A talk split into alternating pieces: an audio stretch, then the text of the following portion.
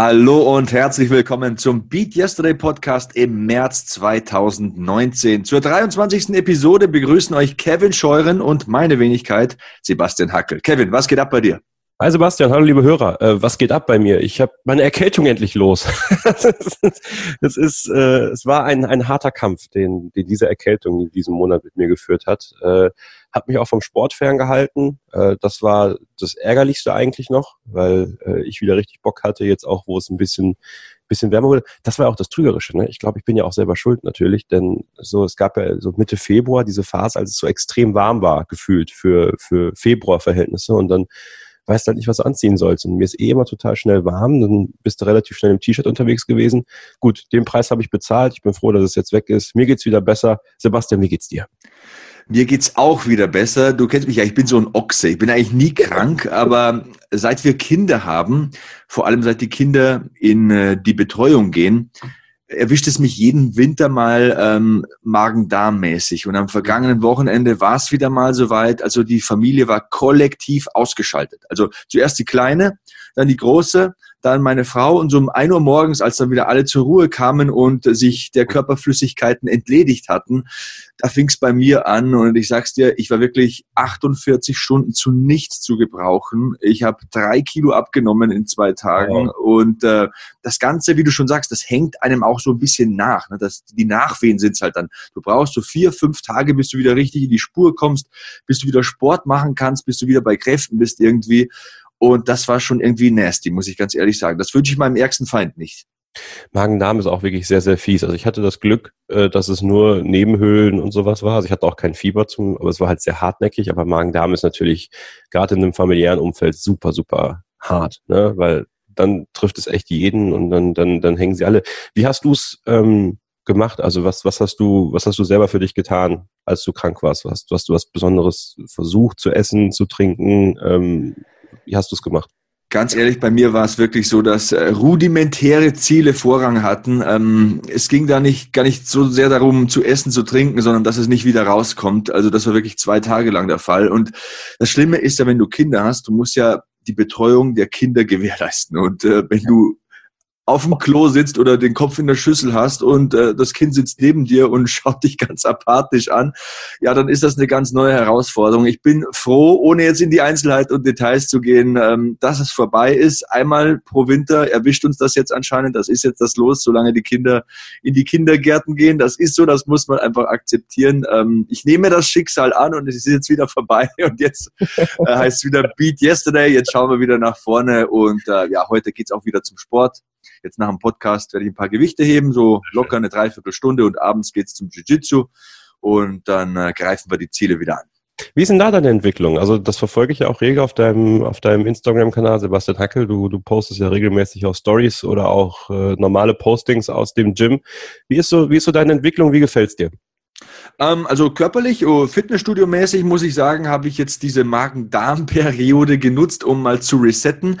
Ich habe festgestellt, so in den vier Wochen davor habe ich mich wieder weniger diszipliniert ernährt und dann ja war so zwangsweise Tabula Rasa und äh, diesen Punkt nach der Magen-Darm-Erkrankung habe ich jetzt genutzt, zu sagen, so jetzt ernähre ich mich wieder super sauber, ich trinke nur noch Wasser, ähm, ich äh, esse keine Einfachzucker, keine einfachen Fette und so weiter, schaue wirklich wieder extrem aufs Essen und das ja, hat mir jetzt auch wieder was gebracht. Also ich äh, bin so bei 89 Kilo. Du weißt ja, nach meiner Diät war ich so bei 87, 88. Also ich bin fast beim Ideal, Ideal, Idealgewicht.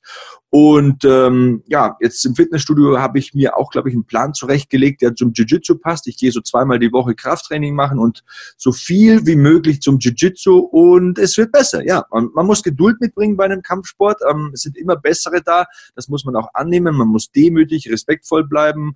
Aber wenn man fleißig geht, jede Woche arbeitet, mit Freude dabei ist, ähm, dann geht auch da die Entwicklung nach oben. Ich bin nicht zufrieden, aber es ist okay, so wie es läuft. Wie geht das mit deiner Ungeduld zusammen? Das meine ich ja. Man darf nie zufrieden sein und du weißt ja, ich bin jemand, ähm, ja, dann zwingt dich wieder einer zum Abklopfen, dann hatte ich wieder einer im Armhebel, in dem Armhebel warst du letzte Woche schon und denkst dir, wie verdammte Axt, wie bin ich da jetzt wieder reingerutscht, aber mein Trainer sagt immer, nicht ärgern. In dem Moment, wo du dich ärgerst, hast du keine Energie und keine Kapazitäten, um Fortschritte zu machen, um dich weiterzuentwickeln. Und darum geht's ja auch in diesem Pod Podcast, Beat Yesterday Podcast. Ne? Wir wollen ja besser werden. Deswegen auch in anderen Sportarten nicht ärgern. In dem Moment, wo es passiert, abhaken, daraus lernen. Ich habe ähm, vor zwei Wochen interessanterweise mal ein Seminar besucht mit ähm, einem ähm, ja, Seminarleiter, der jahrelang professionell Grappling-Turniere bestritten hat. Und er hat gesagt, ich habe 177 ähm, Kämpfe gemacht und äh, habe nur sieben davon verloren. Aber von den sieben, die ich verloren habe, da kann ich dir jede Sekunde nacherzählen. Ich weiß genau, welche Fehler ich gemacht habe, wo die Arme waren, wo die Beine waren, wo ich zu ungestüm war, wo ich reingestürmt bin und irgendwelche Konter reingelaufen bin. Die wichtigsten Situationen im Leben, aus denen man lernt, sind die Situationen, in denen man verliert, in denen man Dinge falsch macht. Und deswegen ist auch das wichtig. Und vor allem wenn man das dann annimmt, wenn man das analysiert, wenn man sich einfach nicht nur ärgert, sondern sagt, okay, so habe ich es falsch gemacht, vielleicht muss ich so richtig machen und dann weiter marschiert, dann ist schon viel gewonnen. Ist auch im Leben so, ne? unabhängig vom Sport. Also wenn man, man läuft ja nicht fehlerfrei durchs Leben und äh, wenn man da mal was, äh, was verbockt, dann, dann, dann geht es auch darum, das anzunehmen und auch äh, ja, die Gefühle, die man fühlt, dann wahrzunehmen und äh, achtsam zu sein auf sich selbst, auf seinen Körper, auf seine Emotionen und daraus dann zu lernen und im nächsten Schritt das alles auch wieder besser zu machen. Ja, auch da ist natürlich Beat Yesterday. Da geht es nicht nur um Sport, da geht es um, um das ganze, um das ganze drumherum, um das ganze Leben und ähm, deswegen auch nicht grämen, ständig das kostet halt sehr viel Energie, sich nicht ständig darüber ärgern, was andere äh, wieder für einen Mist auf der Straße verzapfen. Zum Beispiel haben wir ja auch schon drüber gesprochen. Ne? Ähm, all das, all das raubt uns super viel Energie, raubt uns super viel Kraft. Einfach auch mal das Ganze umdrehen, zu sagen, okay, das nächste Mal wird's besser. Okay, ich habe da was, äh, da was falsch gemacht. Das nehme ich an. So, daraus muss ich lernen und dann schauen wir weiter nach vorne. Und ich glaube, das ist auch genau das, was man dann im Sport oder im Beruf auch wunderbar mit äh, rübernehmen kann. Und das ist was ganz Wichtiges, was du sagst, weil ähm, wir, wir verlieren genug Energie am Tag, auch durch den Stress in der Stadt. Äh, sehr viel Lautstärke, sehr viel Trubel um uns herum. Also ich war letztens mal wieder hier in der Innenstadt in Bonn und das hat mich super gestresst. Ähm, und da habe ich dann aber auch gemerkt, so okay, dann mal durchzuatmen, zu sagen, so, und dann zu versuchen, das für mich jetzt so anzunehmen, zu sagen, okay, ich bin gestresst, aber auch mich davon nicht zu sehr beeindrucken zu lassen, weil das hätte mir dann noch mehr Energie geraubt, das Ganze achtsam zu sehen und auf meinen Körper zu achten, auf meine Emotionen zu achten, die Gefühle anzunehmen und dann weiterzumachen. Also du hast, du hast sehr viele wichtige Sachen gesagt. Ja, auch diese ganzen Stimmen, die einem im Kopf umherschwirren. Ich sage nur mal Social Media. Ne? Man hat so viele Einflüsse, so viele Bilder, so viele Meinungen, so viele Leute kommentieren einfach nur, um zu kommentieren. Bekommen im eigenen Leben eigentlich nichts auf die Reihe, aber versuchen anderen zu sagen, wie sie es machen sollen. Ich glaube, da ist auch ganz wichtig, dass man sich auf solche Dinge vorbereitet, aufs Leben vorbereitet, dass man mit einem bewussten Mindset reingeht und sagt, okay, wem gebe ich überhaupt die Möglichkeit, mir zu sagen, was ich tun soll oder auf wessen Meinung gebe ich überhaupt was? Ich glaube, wenn man das mal runterradiert und ähm, sich bewusst wird, dann sind das sehr wenige Leute, die Bedeutung haben im eigenen Leben oder denen man Bedeutung einräumen sollte, den Familienmitgliedern, den ganz guten Freunden. Aber in der heutigen Zeit ist es so eine Herausforderung, ähm, aus dieser Flut an Stimmen und Einflüssen wichtige Dinge rauszufiltern, sozusagen durch so eine kleine Rolle zu schauen oder durch so einen kleinen Tunnel zu schauen und da die wichtigen äh, Dinge zu erkennen. Und ähm, ja, da ist das Thema sich vorbereiten, mental, körperlich und so weiter, natürlich auch äh, ein großes Thema. Und wir wollten ja heute, das haben wir vorher gesagt, als wir noch off-air waren, ein bisschen über Vorbereitung sprechen. Ähm, wie bereitet man sich auf Dinge vor? Ähm, du hast mir ja zum Beispiel mal gefragt, wie ich mich auf eine Sendung und so weiter vorbereite. Mhm. Ähm, zu Vorbereitung allgemein wollte ich mal sagen, ist mir eines eingefallen. Es heißt ja immer, ja, da hattest du Glück oder da hattest du Unglück. Ich zum Beispiel glaube fast überhaupt nicht an Glück oder Unglück. Ich glaube, dass man sich fast alles, ich sage jetzt fast alles, durch gute Vorbereitung erarbeiten kann. Es gibt ja diesen Spruch, ähm, diesen amerikanischen Spruch, Luck is when preparation meets opportunity. Also die Definition von Glück ist, jemand, der gut vorbereitet ist, bekommt eine Chance und kann sie deswegen nutzen, weil er gut vorbereitet ist. Also das ist auch so ein bisschen mein Glaube und das ist meine persönliche Definition von Glück. Es kommt eine Möglichkeit, das dauert manchmal drei, vier, fünf, vielleicht zehn Jahre, vielleicht dauert es auch nur eine Woche oder einen Tag da kommt diese Möglichkeit und jemand, der gut vorbereitet ist, der sich ähm, bestmöglich eingestellt hat auf diese Situation, auf diese potenzielle. Und der kann diese Situation dann auch nutzen. Das ist so ein bisschen meine Definition von Glück. Ja, das ist sehr richtig. Das ist sehr richtig. Und äh, das lehrt einen ja auch die Erfahrung des Lebens, ne? Dass das ganz oft, wenn man gut vorbereitet ist und wenn man Geduld hat, ja, manchmal muss man auch einfach Geduld haben, dann äh, kommen die Möglichkeiten schon. Und das ist auch was, was ich jetzt in letzter Zeit für mich äh, festgestellt habe, ist, es kann nicht immer alles sofort kommen. Und ähm, klar, man, man, man wird auch mal enttäuscht, auch wenn man die Möglichkeit vielleicht hat, beruflich irgendwo reinzukommen, wo man auf jeden Fall rein möchte, aber es klappt dann halt nicht. Dann aber sich nicht Sätze zu verzagen, sondern zu sagen, okay, irgendwann wird das klappen und einen anderen Weg vielleicht erstmal einzuschlagen, um dann irgendwann wieder auf diesen, auf diesen eigentlichen Weg abzubiegen. Ähm, also da, da ist schon viel bei, Sebastian. Also es ist nicht, äh, nicht von der Hand zu weisen, dass diese Einstellung höchstwahrscheinlich äh, die genau goldene Einstellung ist. Aber jetzt erzähl doch mal. Also ich weiß, du, du hast sehr viel um die Ohren. Äh, zum Beispiel, nimm mal das Thema UFC. Ne? Da ist sehr viel gebacken bei dir. Wie bereitest du dich auf so eine Show vor? Also wenn ich so einen Kampfabend habe ähm, auf der Zone, da gehe ich so schichtenweise vor, würde ich mal sagen. Ne? Also zuerst, zuerst mal hole ich mir Fakten, Zahlen, oberflächliche Informationen über die Kämpfer. Also ich mache mir für jeden so eine DIN A4-Seite. Wie groß ist der? Wie schwer ist der? Was hat der für eine Reichweite? Äh, wo kommt der her? Ähm, wie liefen die letzten Kämpfe und so weiter? Und dann schaue ich mir zu jedem Kämpfer nochmal Videomaterial an. So, das ist, würde ich sagen, so die zweite Ebene. Den Sportler studieren, Tendenzen erkennen, welche Fehler macht er unter Druck, ähm, wie kämpft er eigentlich so, wenn es gut läuft für ihn ähm, welche Spezialitäten hat er und so weiter. Und dann kommt so eine dritte Ebene, so eine Metaebene, also Hintergrundgeschichten, Herkunft, äh, Interviews durchlesen, die Social-Media-Kanäle der Leute stalken, zu sehen, wie tickt der eigentlich, hatte der eine schwierige Jugend, kann man vielleicht dem äh, Zuschauer eine interessante Geschichte zu der Person erzählen. Denn äh, wie ist es denn im im tatsächlichen, wenn man sich Sport anschaut, die Charaktere, zu denen man so eine kleine Beziehung aufbauen kann, die einen Wiedererkennungswert haben, wo man sich vielleicht auch selbst wieder drin entdeckt, die faszinieren einen am meisten und da schaut man dann mit Begeisterung zu und das versuche ich dann so im dritten Schritt irgendwie so zu packen. Also ich mache das wie so ein Apfel. Ich schäle zuerst mal die Haut ab, so das Oberflächliche und dann gehe ich so nach innen vor und am Schluss äh, seziere ich die Kerne sozusagen und mein Ansatz ist auch immer, dem Zuschauer was bieten zu können. Ne? Also klar, wenn einer einen Jab schlägt oder einen rechten Haken, dann kann ich das so ähm, Play-by-Play -play kommentieren und kann dem Zuschauer sagen, so, jetzt kommt äh, rechter Haken, der ging genau ans Kinn, aber das sieht der Zuschauer ja auch. Ne? Und ähm, ich sehe meinen Auftrag eigentlich mehr darin, die Leute vorzustellen, ähm, Dinge zu ähm, erzählen, die eventuell passieren können, weil das Matchup so und so ist, weil hier einer ist, der keine Ahnung, eine große Reichweite hat, auf der anderen Seite ist ein guter Ringer, das so ein bisschen vorzuanalysieren und dem Zuschauer vorher schon so einen Eindruck davon zu vermitteln, was hier passieren kann, auf was er sich einstellen muss. Also ich versuche eher so einen Mehrwert zu präsentieren, als so Radiokommentar zu machen. Das ist so mein Ansatz. Und beim Kampfsport ähm, ist es ja glücklicherweise so, dass man auch einen Partner an seiner Seite hat. Und das ist, das sehe ich meine große Stärke jetzt nach zehn Jahren so drin. Ich kann eigentlich mir, egal wer daneben mir sitzt, sehr gut die Bälle mit Leuten zuspielen. Also ich versuche das immer so wie eine Unterhaltung zu gestalten und nicht wie so ein, wie so ein Souffleur beim, beim Theater, der ganz gezielt seinen Text abliest. Ich versuche, dass ähm, es sich so anhört, als würden da zwei Leute in der Kneipe über einen Kampf sprechen und der Zuschauer findet das dann angenehm auf dem Ohr und äh, ja, so soll das am Ende sein. Manchmal gelingt es natürlich besser, besser, manchmal schlechter. Okay, wir sind alle Menschen, aber so ähm, gehe ich an die Sache ran.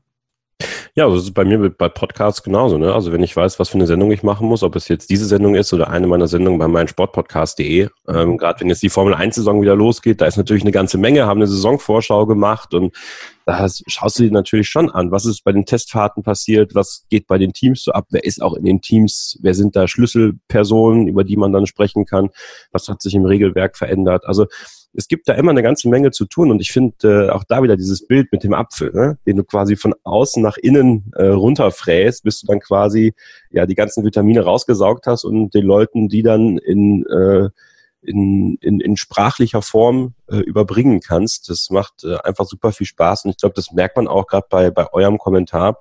Und äh, das merkt man auch generell auch bei Podcasts. Wenn die Leute gut vorbereitet sind, dann, dann hört man das auch. So, wenn Leute nur Reden des Redens Willens, äh, dann hört man auch das heraus. Und das kommt dann, glaube ich, bei den Leuten auch nicht ganz so gut an, wie man äh, vielleicht denkt, sondern eine gewisse Vorbereitung ist ganz, ganz wichtig. Natürlich auch beim Sport, ne, sich vernünftig warm zu machen, um, um die Muskeln so dabei zu haben, dass sie auch die ganze Session über durchhalten.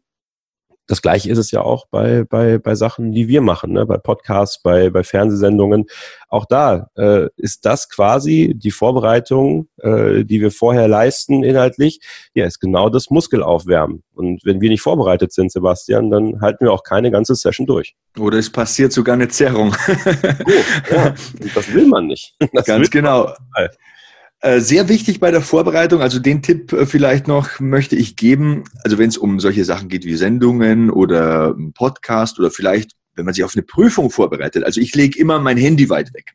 Ja. Ich habe da was Interessantes gelesen. Also Gehirnforscher haben herausgefunden, dass es circa zehn Minuten dauert, bis man wieder seine völlige Konzentration und Leistungsfähigkeit gefunden hat, wenn man bei der Arbeit, jetzt nehmen wir als Beispiel mal zum Beispiel das Schreiben an einem Word-Dokument, von einer WhatsApp-Nachricht oder ähnlichem unterbrochen wird. Also dieses ständige Multitasking, dass wir uns durch Social Media und diese ganzen Nachrichtendienste selbst aufbürden, macht uns unproduktiv. Das Gehirn kann sich nur auf eine Sache richtig voll konzentrieren, also du diesen Hauptfokus legen. So, und wenn du quasi in deinem Word-Dokument da tippst und dann schreibt dir jemand, hey, äh, was machen wir heute Abend? Gehen wir ähm, eine Cola Light trinken und dann ähm, schaust du auf äh, darauf und konzentrierst dich, schreibst wieder zurück und dann musst du wieder zurück zu deinem Word-Dokument. Dann dauert zehn Minuten, bis du wieder diese Ausgangskapazität in deinem Hirn zur Verfügung hast. Und ich glaube, ja, die Smartphones und diese ganzen Nachrichtendienste, zum Beispiel Viber, WhatsApp und so weiter, was es da alles gibt, ja, das ist ein Vorteil, das ähm, erleichtert vieles, das äh, beschleunigt vieles, aber es ist gleichzeitig nicht nur Segen, sondern auch Fluch. Und das muss man sich auch immer wieder ins Gedächtnis rufen. Also diese ganze Handysucht und dieses, ich muss jetzt reagieren und da kommt eine E-Mail, der erwartet jetzt, dass ich zurückschreibe, das muss man manchmal auch ganz strikt bremsen. Man muss Prioritäten setzen im Leben. Und für mich ist nach der Familie einfach mein Beruf die Priorität. Und wenn ich mich vorbereiten muss, dann hat das eben dann auch Vorrang. Und wenn da mal jemand eine Stunde warten muss, bis ich zurückschreibe auf eine ähm, SMS oder auf eine E-Mail, dann ist das eben so. Man darf sich nicht geißeln lassen von der Geschwindigkeit der heutigen Zeit. Wunderbar zusammengefasst. Möchte die Frage gerne an unsere Hörer weitergeben. Wie bereitet ihr euch vor auf Prüfungen, auf äh, sportliche Aktivitäten, auf äh, das, was ihr so macht? Habt ihr Tipps und Tricks, wie ihr die Vorbereitung angeht, erzählt sie uns mit dem Hashtag BeatYesterdayPod bei Facebook, bei Twitter, bei Instagram, wo auch immer ihr ja das kundtun möchtet. Wir haben unsere Augen überall und äh, wenn ihr uns folgen wollt auf unseren Social Media Kanälen und uns das äh, mitteilen wollt, dann könnt ihr das machen. Sebastian Hackel ist at Sebastian Hackel bei Twitter und bei Instagram. Ich bin ks-0811 bei Twitter und Kevin-Scheuren bei Instagram und ähm, würden uns freuen, wenn ihr uns teilhaben lasst an euren Vorbereitungen. Wir wissen, viele von euch äh, reden gerne mit uns darüber oder schreiben das gerne und deswegen würden wir uns auch freuen, wenn ihr uns da auch, ähm, ja, uns auch äh, Tipps und Tricks an die Hand gebt und natürlich auch den, den anderen Hörern. Können wir vielleicht in den nächsten Ausgaben dann auch gerne mal vorlesen und äh, ja, alle Hörer da mitnehmen und teilhaben lassen. Sebastian, wir haben heute noch jede Menge vor. Ähm, oh ja. Gleich unser erstes Gespräch sozusagen, weil wir haben heute zwei Gäste viele Gäste eigentlich, aber zwei separate Gäste sozusagen in der Sendung. Und für diese Gäste haben wir uns einfach auch mal getrennt. so sieht's aus. Der Fahrplan für heute ist folgendermaßen. Äh, wie Kevin schon gesagt hat, wir haben Gäste aus verschiedenen Bereichen dabei. Ähm, Kevin wird mit den Jungs der Band Chemistry sprechen. Äh, die haben unseren Podcast-Jingle produziert, für die, die es nicht wissen. Die bereiten sich derzeit auf einen Band-Contest vor und äh, ja, danach wird's noch schlagkräftig, denn äh, ich habe die 14-fache Kickbox-Weltmeisterin Marie Lang besucht. Sie beehrt uns mit ihrer Anwesenheit hier im Podcast, bereitet sich derzeit in München auf ihren nächsten nächsten Profikampf vor. Am 28.03. ist es soweit. Ja, und ich habe ihren Besuch abgestattet. Intelligent, unglaublich sportlich, sehr inspirierend, diese Frau, aber ich will nicht zu viel vorwegnehmen. Deshalb äh, inhaltlich noch der Hinweis, äh, jetzt gleich das Interview mit Chemistry. Äh, Vorbereitung ist heute auch überall ein Thema, ne? Die Jungs äh, bereiten sich vor, Marie bereitet sich vor, wir bereiten uns vor, alle bereiten sich vor. dazwischen äh, machen wir einen kleinen Ausflug und zwar ist ja Fastenzeit jetzt, ne, Sebastian? Also äh, nach Aschermittwoch ist alles vorbei, bis Ostern wird gefastet. Da müssen wir natürlich auch noch drüber sprechen. Und ähm, wie kann man äh, das Leben ein bisschen plastikfreier gestalten? Also viele interessante Themen, die wir heute noch aufgreifen wollen. Aber jetzt erstmal kurze Pause und dann bin ich wieder da. Und zwar mit den Jungs von Chemistry hier im Beat Yesterday Podcast. Bleibt dran.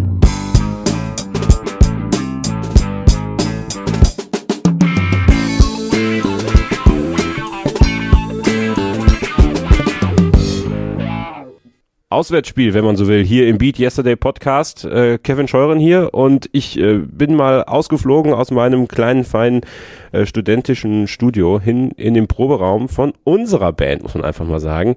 Chemistry. Jonas, Daniel, Dario, sie alle sitzen hier. Ich sitze bei Ihnen in Ihren kleinen, feinen Räumchen hier in Bonn. Ja, erstmal schön, dass ihr euch die Zeit nehmt und äh, von uns allen äh, herzlichen Dank, dass ihr das Jingle produziert habt. Das wunderbare Jingle, das seit Januar ähm, unseren Podcast ja, be ja, bereichert, kann ich einfach sagen. Ähm, Jonas, ähm, direkt mal die erste Frage an dich. Ja. Wie kam es überhaupt zu Chemistry? Ja, das ist eigentlich eine lange Geschichte. Also ich meine, so, wenn man so Gitarre spielt oder ein Instrument generell spielt, da hat man natürlich immer irgendwie so den Traum, mal irgendwie dann äh, Musik zu machen. Äh, hatte aber dann natürlich irgendwie nie eine Band am Start und dann in Bonn war ich ja relativ neu, kannte noch nicht so viele Leute und dann über einen gemeinsamen Freund äh, haben Dario und ich uns ja kennengelernt dann auf dem Geburtstag. Äh, ist auch schon bald zwei Jahre her. Also das ist natürlich krass, dann hat sich das so entwickelt. Ne? Also wir haben uns dann ein paar Mal getroffen und äh, haben dann erstmal noch einen zweiten Gitarristen eingeladen, der hatte dann doch nicht so Lust, dann haben wir, dann habe ich Daniel im Studium getroffen, äh, habe ich gesagt, ja, hier hast du nicht mal Bock irgendwie mal mitzuspielen. Und äh, ist natürlich cool, dass er dann äh, auch den gleichen Musikgeschmack hat oder einen ähnlichen, dass es zusammengepasst hat. Und dann ist das irgendwie letztes Jahr, so seit April, irgendwie hat sich das dann so entwickelt. Ja. Was studierst du? Äh, Innovations- und Informationsmanagement. Daniel, was studierst du? Ähm, ich habe den gleichen Master angefangen wie Jonas, ähm, hatte aber keine Lust mehr irgendwann. also habe drei Monate gemacht und äh, ja, habe dann irgendwie festgestellt, ähm, durch ähm, Bachelor und Berufserfahrung ähm, ja, war der Master nicht unbedingt notwendig. Ähm, habe dann einfach abgebrochen. Kurzerhand. Dario? Ich studiere Geodäsie, also was ganz anderes als die beiden. Also guck mal, aber auch völlig unterschiedlich zu dem, was so gängige äh, Studienfächer sind, muss man ganz ehrlich ja, das sagen. Stimmt. Ja, das sind auch äh, in einer ganz anderen Richtung unterwegs. Daniel, kommen wir nochmal zu dir. Ähm, wann war für dich klar, dass das hier ein cooles Projekt ist, wo du gesagt hast, so ja, da mache ich mit? Ähm, tatsächlich ähm, war ich eher der Skeptiker bei eigener Musik. Ähm, wir haben am Anfang ähm, gecovert, ganz klassisch. Ähm, Wobei Jonas und Dario schon immer so den Drive Richtung eigene Sachen hatten. Ähm, ich weiß aber aus Erfahrung, oder dachte zumindest zu wissen, dass es nicht so einfach ist. Ähm, hatte aber natürlich nicht mit der Kreativität von Jonas gerechnet, der mehr oder weniger schon äh, ja, gut, sehr gute Vorarbeit geleistet hatte, fertige Lieder äh, quasi in der Tasche hatte. Und ähm, ja, dann war für mich dann immer klar, nach den ersten drei, vier Liedern, ähm, dass es ein geiles Projekt ist auf jeden Fall. Vielleicht kurz zur Erklärung für euch zu Hause. Jonas ist Sänger und äh, steht an der Gitarre. Daniel ist der Bassist und Dario sitzt an den Drums, am Schlagzeug. Äh, Dario, äh, wir kennen uns ja schon jetzt etwas länger durch den, durch den Unisport. Ja, Beat Yesterday, wir leben es jede Woche zweimal. Ähm, wir, Jonas, du und ich, wir waren zusammen bei Limp Bizkit hier letztes Jahr. Im, im August müsste das, glaube ich, gewesen sein, beim äh, Kunstrasenfestival hier. Und äh, es war ein sehr staubiges Vergnügen, aber da habt ihr so ein bisschen, ja, mich schon so mit reingeholt in, in die ganze Geschichte, dass ihr da was plant, dass ihr, dass ihr da auf jeden Fall auch schon ein bisschen weiter seid als, als noch vor ein paar Jahren. Ähm, äh, und du persönlich bist ja auch sehr froh, dass das auch geklappt hat. Ähm, was ist das Besondere für dich, jetzt so ein Bandprojekt am Start zu haben? Ja, also ich finde das ähm, wirklich was wahnsinnig Cooles, weil ähm, ich spiele jetzt schon seit sehr, sehr langer Zeit Schlagzeug und es ist jetzt noch nie so weit gekommen, dass ich irgendwie in einer Band gespielt habe. Ähm, ich habe vorher sehr viel Schlagzeugunterricht genommen, habe dann ähm, im Orchester gespielt und hatte eigentlich immer mal den Traum, so in einer Band zu spielen. Und habe aber auch immer gesagt, das kann man nicht planen, sondern das muss halt dann irgendwann kommen. Und genauso war das. Das ist genau diese Geschichte, wie sich Jonas und ich eben kennengelernt haben. Und ähm, ja, und dann haben wir gesagt, lass uns das einfach mal ausprobieren. Und dann ähm, klang das irgendwie gut. Dann hatten wir noch einen Bassisten am, am Start. Und dann äh, hat sich das genauso entwickelt. Und genauso sollte es sein, finde ich. Und nicht äh, irgendwie so, dass man sich das irgendwie zurechtlegt, sondern es ist wirklich gekommen, so wie es, ja, so wie es dann eben kam. Was macht mehr Spaß, covern oder eigene Songs spielen? ja, das, äh, also definitiv eigene Songs spielen. Am Anfang war es eben cool, das, das zu covern, weil man sich gegenseitig kennenlernt. Man weiß so ein bisschen, wie der andere spielt. Ähm, aber das Coole ist dann wirklich, wenn man irgendwie eigene Songs ähm, spielt, merkt, die klingen gut und man weiß einfach, die hat sonst noch keiner gespielt. Und man, ähm, die kennt auch keiner und man weiß aber einfach, die werden, oder man hofft, dass die gut ankommen und man hat irgendwie ein gutes Gefühl dabei, dass die gut ankommen werden. Jonas, ähm, Darin und ich sind vor kurzem zusammen nach äh, Gelsenkirchen gefahren zum Fußball. Er ist ja Nee. Schalke-Fan, äh, ich weiß nicht warum. Das Ähm, kann ich auch nicht beantworten. Und äh, da haben wir so ein bisschen über die Entstehungsgeschichte der Band gesprochen und das, äh, das was jetzt passiert, nämlich dass äh, ihr habt mit Cap the Rope euren ersten Song sozusagen released, den könnt ihr auf, auf YouTube hören, bei, Sp nee, bei Spotify. Äh. Spotify noch nicht, aber bei Soundcloud und Soundcloud, YouTube. genau. Ja, schon, ja. Und ähm, er sagte mir auch, dass du quasi so auch der bist, der ja dem im Schlaf die ganzen Texte einfallen. Ja. Äh, jetzt muss man natürlich fragen, was machst du eigentlich den ganzen Tag, außer äh, Song schreiben? Nee, mal Spaß beiseite. Ähm, woher, dazu arbeite ich noch. woher kommen bei dir die Ideen für, für die Songtexte, für die Lyrics? Also es ist eigentlich ganz unterschiedlich. Also ich versuche eigentlich, also meistens, also es ist ganz, echt ganz unterschiedlich. Ne? Ab und zu habe ich mal so ganz komische Phrasen im Kopf, die dann irgendwie von der Rhythmik her zu einer Idee passen. Und dann baue ich da manchmal irgendwie was drum, ne, dass es dann irgendwann passt und dann wird die komische Phrase dann irgendwann auch normal und dann äh, wechseln wir mal ein Wort aus, ne? Oder halt irgendwie bei manchen Liedern, jetzt auch bei Cap the Rope hatte das tatsächlich auch einen persönlichen Hintergrund und ich finde das eigentlich immer ganz cool, wenn man so Geschichten wirklich darin verarbeiten kann und dann äh, erzählt das für einen persönlich natürlich eine größere Geschichte. Ich glaube, nach außen ist der Text etwas abstrakter, aber ähm, ja, ist ganz unterschiedlich. Also manchmal haben wir dann da, glaube ich, oben bei mir zu Hause da rumgesessen. Daniel hat irgendeinen Bass eingespielt, also für über GarageBand da die ersten Ideen. Und da hatte ich natürlich nichts zu tun. und da musste ich halt irgendwie mich beschäftigen. Ich glaube, bei, Be bei Believer habe ich dann mich da mal hingelegt äh, oder auf die Couch hingesetzt und dann einfach mal rumgeschrieben. Ne? Also irgendwie, aber meistens hat es irgendwas, irgendeinen persönlichen Hintergrund schon, ne? Weil mir ist es irgendwie wichtig, dass der Text auch eine coole Geschichte erzählt.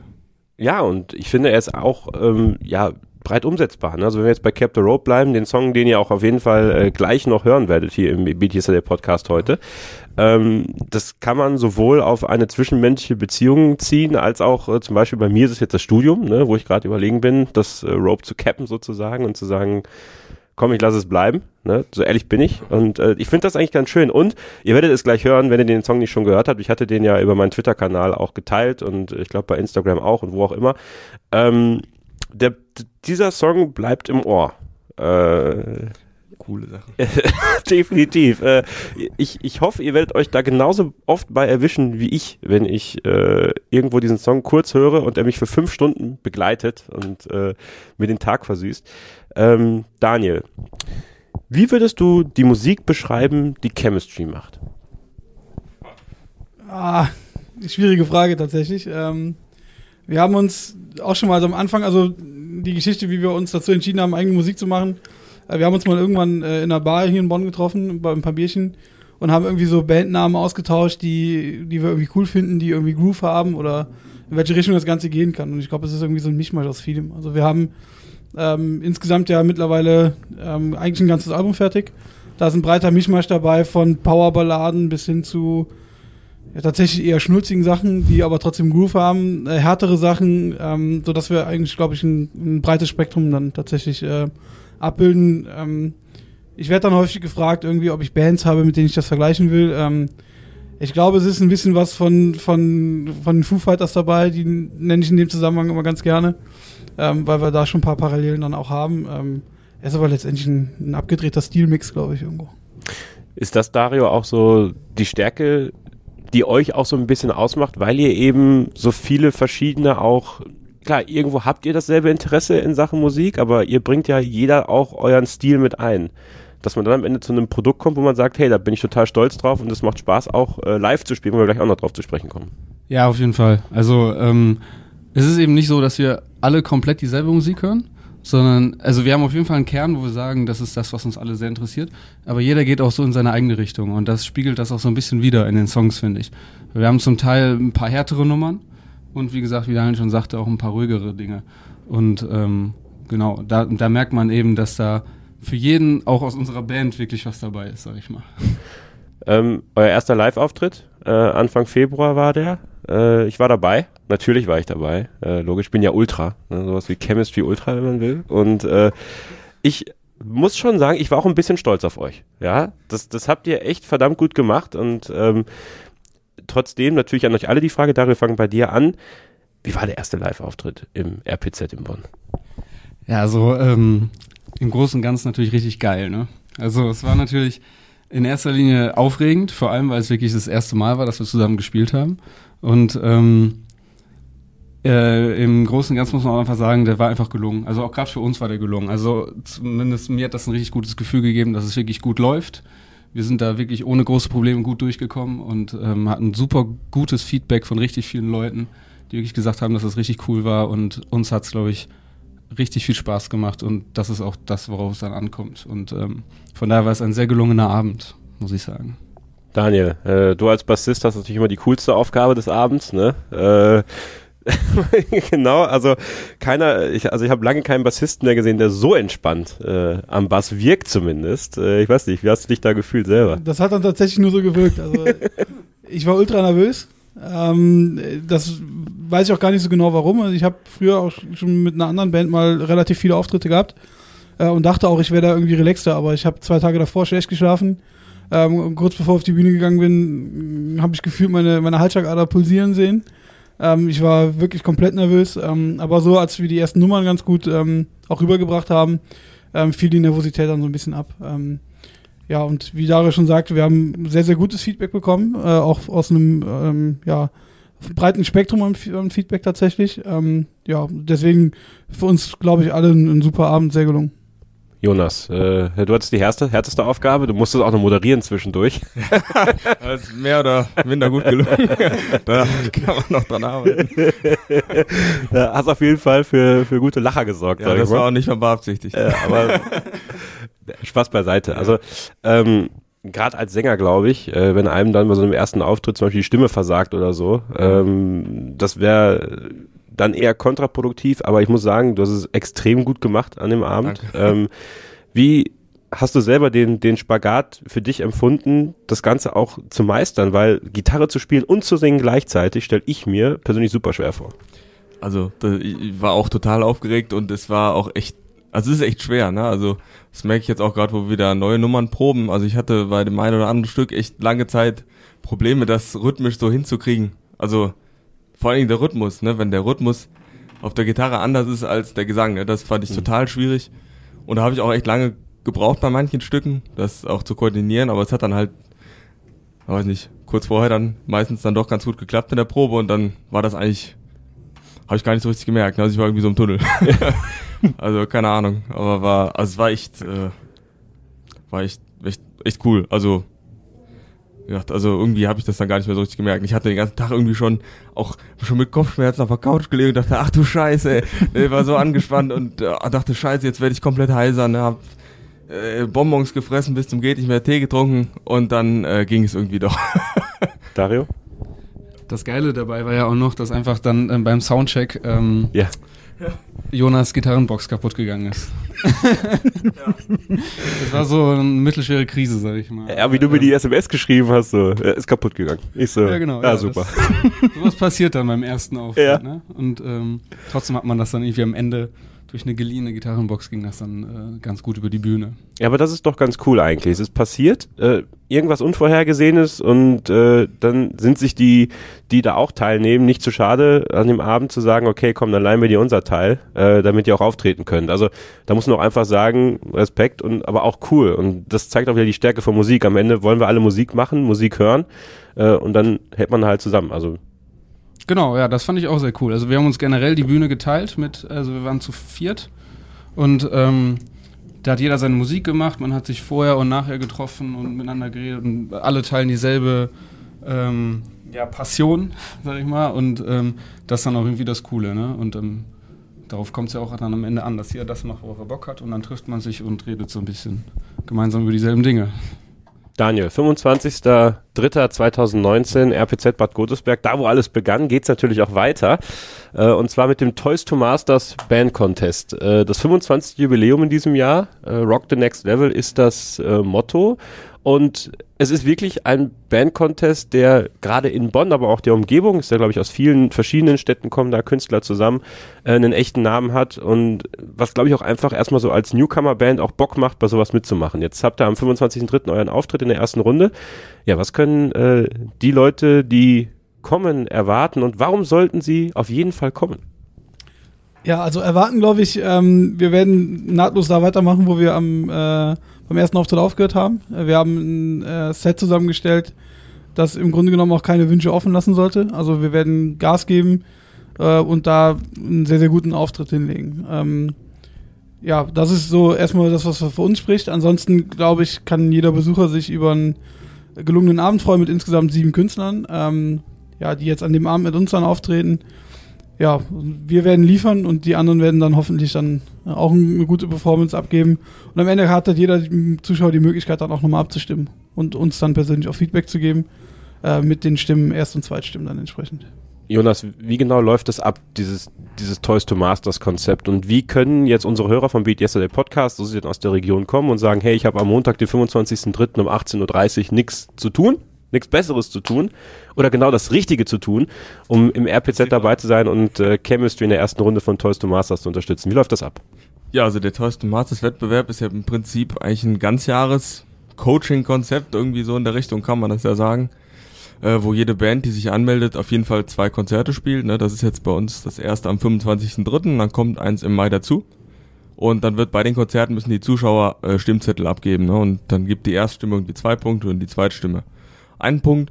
Und hinterher die Bands, die nach dem zweiten Konzert äh, in Summe dann die meisten Punkte hat, oder die 24 Bands, die am meisten Punkte haben, kommen dann sozusagen über die Sommerpause hinaus in weitere Konzerte, ins Viertel, Halb- oder Finale. Je nachdem, wie weit man dann kommt. Und zwischendurch kriegen wir dann halt richtig coole Gelegenheiten auch für Workshops und so. Äh, also wir hatten jetzt neulich den Soundtrack-Workshop, da haben wir einiges gelernt. Das wird halt alles kostenlos und äh, angeboten und da sind echt coole Sachen dabei, wo man sich, glaube ich, als Band äh, echt coole Sachen abschauen kann und auch entwickeln kann. Vor allem, ich meine, ich habe jetzt auch, ich habe, weiß nicht, vor sechs, sieben Jahren mal in der Band gespielt, aber es war jetzt nie so wirklich, ist nie so ernst geworden. Deswegen sind da total viele Informationen jetzt beim Soundtrack schon dabei gewesen, beim Soundtrack-Workshop. Und wenn man natürlich dann am 25.03. noch nichts dabei, noch nichts vorhat, dann kann man uns gerne über äh, Social Media anschreiben. Am besten über Instagram, da sind wir, glaube ich, am aktivsten. Und dann sich eine Karte holen.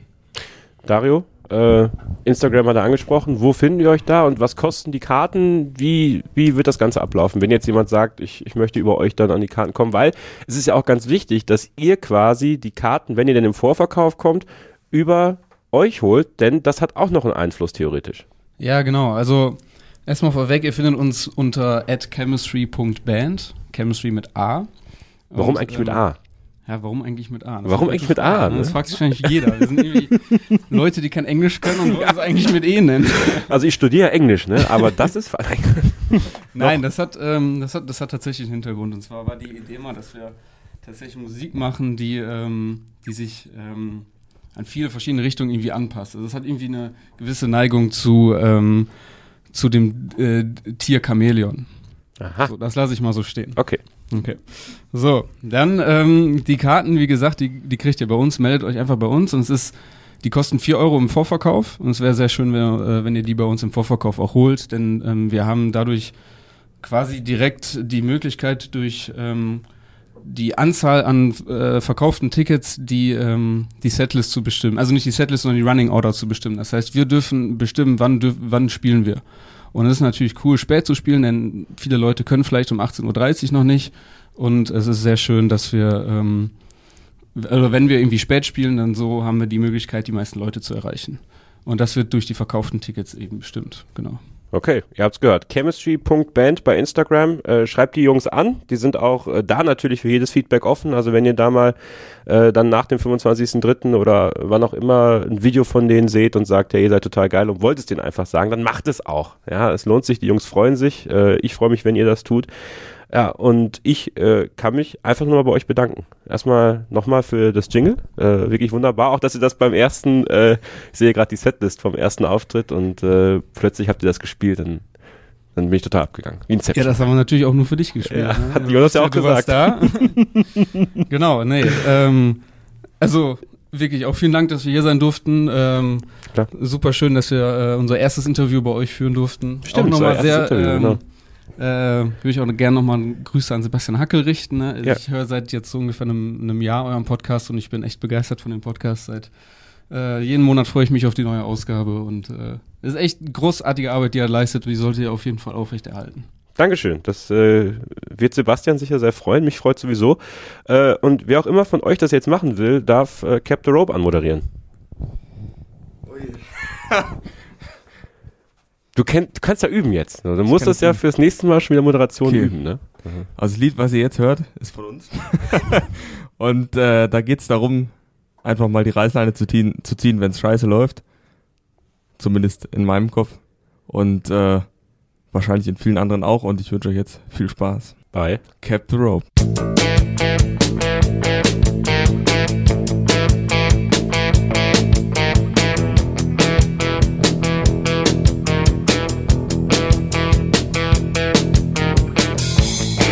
To put an end to this. It cannot go on like this. You have to draw a line, man. It just gets too much. The pressure drops off me.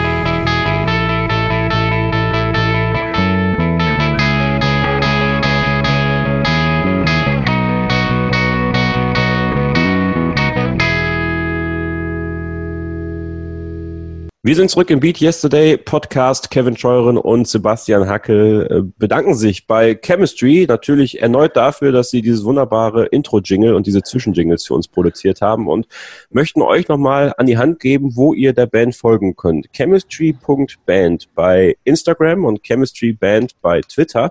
Und es würde uns alle sehr freuen, wenn ihr am 25.03. ins Rock- und Pop-Zentrum nach Bonn kämt.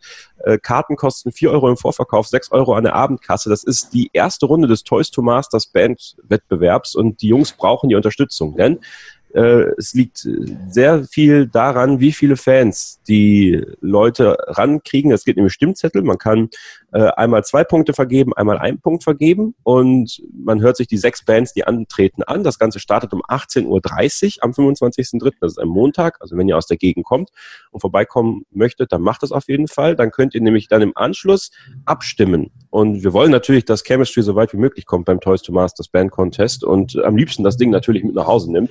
Aber dafür muss die erste Runde überstanden werden. Das Toys to Masters Basic Level. 25.03. Rock- und Pop-Zentrum Bonn-Bad Godesberg. Und ähm, auf der Instagram-Seite von Chemistry bekommt ihr Informationen, wie ihr auch an Vorverkaufskarten kommt. Könnt ihr einfach eine Nachricht schreiben.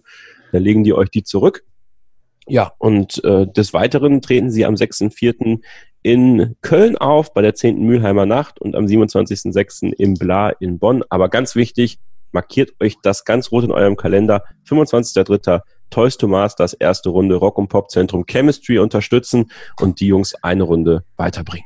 Da tanzt der Bär, da fliegt die Kuh, da ist was los im März. Alle bereiten sich vor. Am 25.03. geht's rund für Chemistry und am 28.03 läutet dann der Ringgong für Marie Lang, die 14-fache Kickbox-Weltmeisterin. Das werden wir später noch hören.